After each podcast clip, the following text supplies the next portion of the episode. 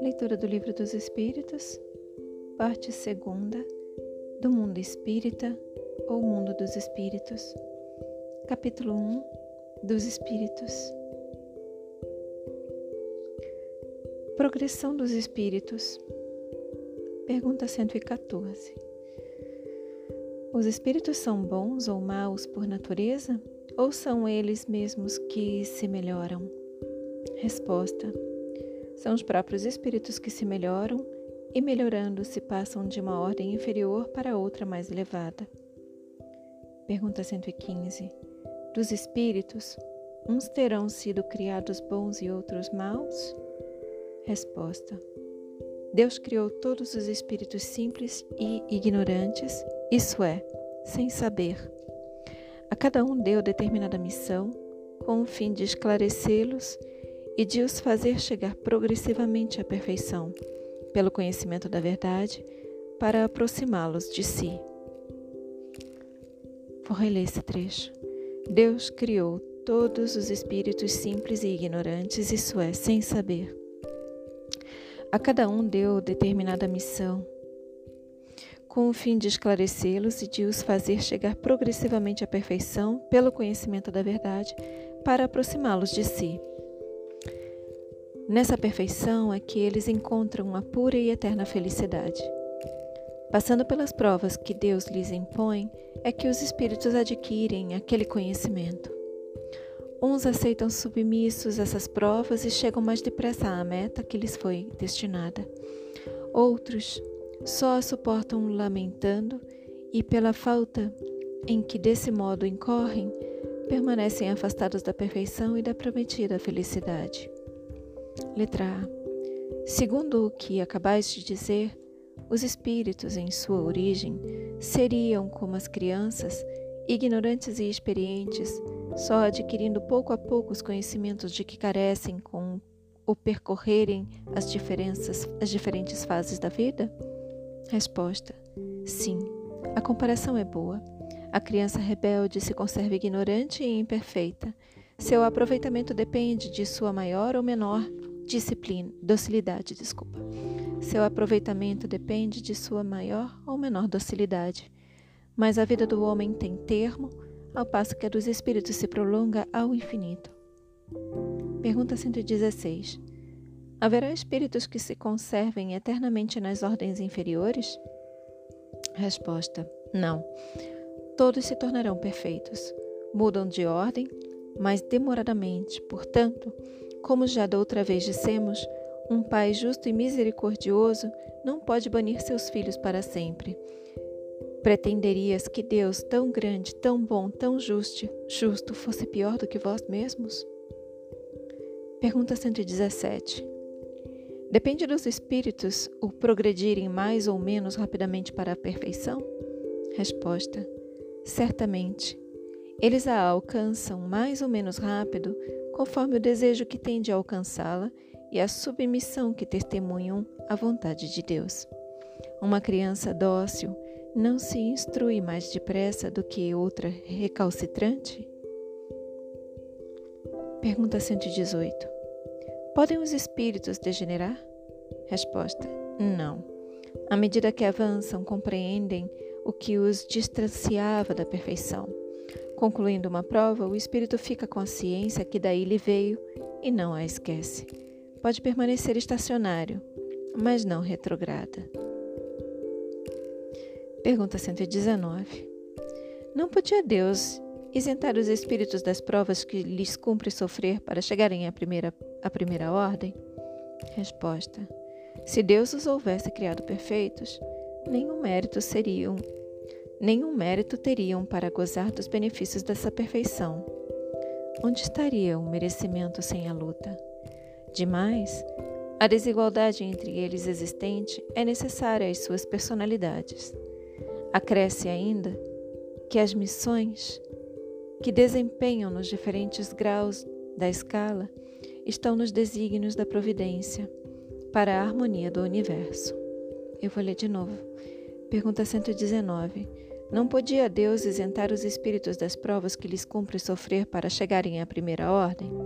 Resposta: Se Deus os houvesse criado perfeitos, nenhum mérito teriam para gozar dos benefícios dessa perfeição. Onde estaria o merecimento sem a luta? Demais, a desigualdade entre eles existente é necessária às suas personalidades.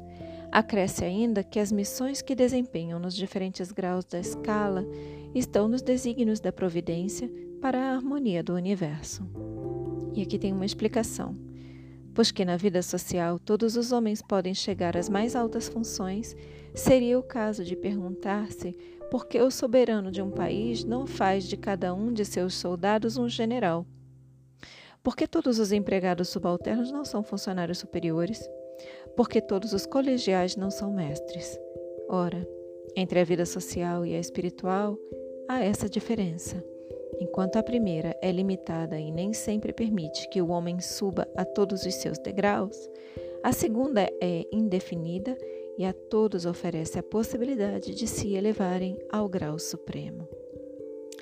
Pergunta 120. Todos os espíritos passam pela fieira do mal para chegar ao bem? Resposta: Pela fieira do mal, pela fieira do mal, não. Pela fieira da ignorância. Pergunta 121. Por que alguns espíritos seguiram o caminho do bem e outros o do mal? Resposta: Não têm eles o livre-arbítrio? Deus não os criou maus, criou-os simples e ignorantes, isto é, tendo tanta aptidão para o bem quanto para o mal. Os que são maus, assim se tornaram por vontade própria. Pergunta 122. Como podem os espíritos, em sua origem, quando ainda não têm consciência de si mesmos, gozar da liberdade de escolha entre o bem e o mal? Há neles algum princípio, qualquer tendência que os encaminhe para uma senda de preferência a outra? Resposta: O livre-arbítrio se desenvolve à medida que o espírito adquire a consciência de si mesmo. Já não haveria liberdade desde que a escolha fosse determinada por uma causa independente da vontade do espírito. A causa não está nele, está fora dele, nas influências a que cede em virtude de sua livre vontade. É o que se contém na grande figura emblemática da queda do homem e do pecado original, Uns cederam à tentação, outros resistiram. Letra A. De onde vêm as influências que sobre eles se exercem? Resposta: Dos espíritos imperfeitos que procuram apoderar-se dele, dominá-lo e que rejubilam ao fazê-lo sucumbir. Foi isso o que se intentou simbolizar na figura de Satanás. Letra A. Tal influência só se exerce sobre o espírito em sua origem? Resposta: Acompanha-o na sua vida de espírito até que haja conseguido tanto império sobre si mesmo que os maus desistem de obsidiá-lo. Pergunta 123. Por que há Deus permitido que os espíritos possam tomar o caminho do mal?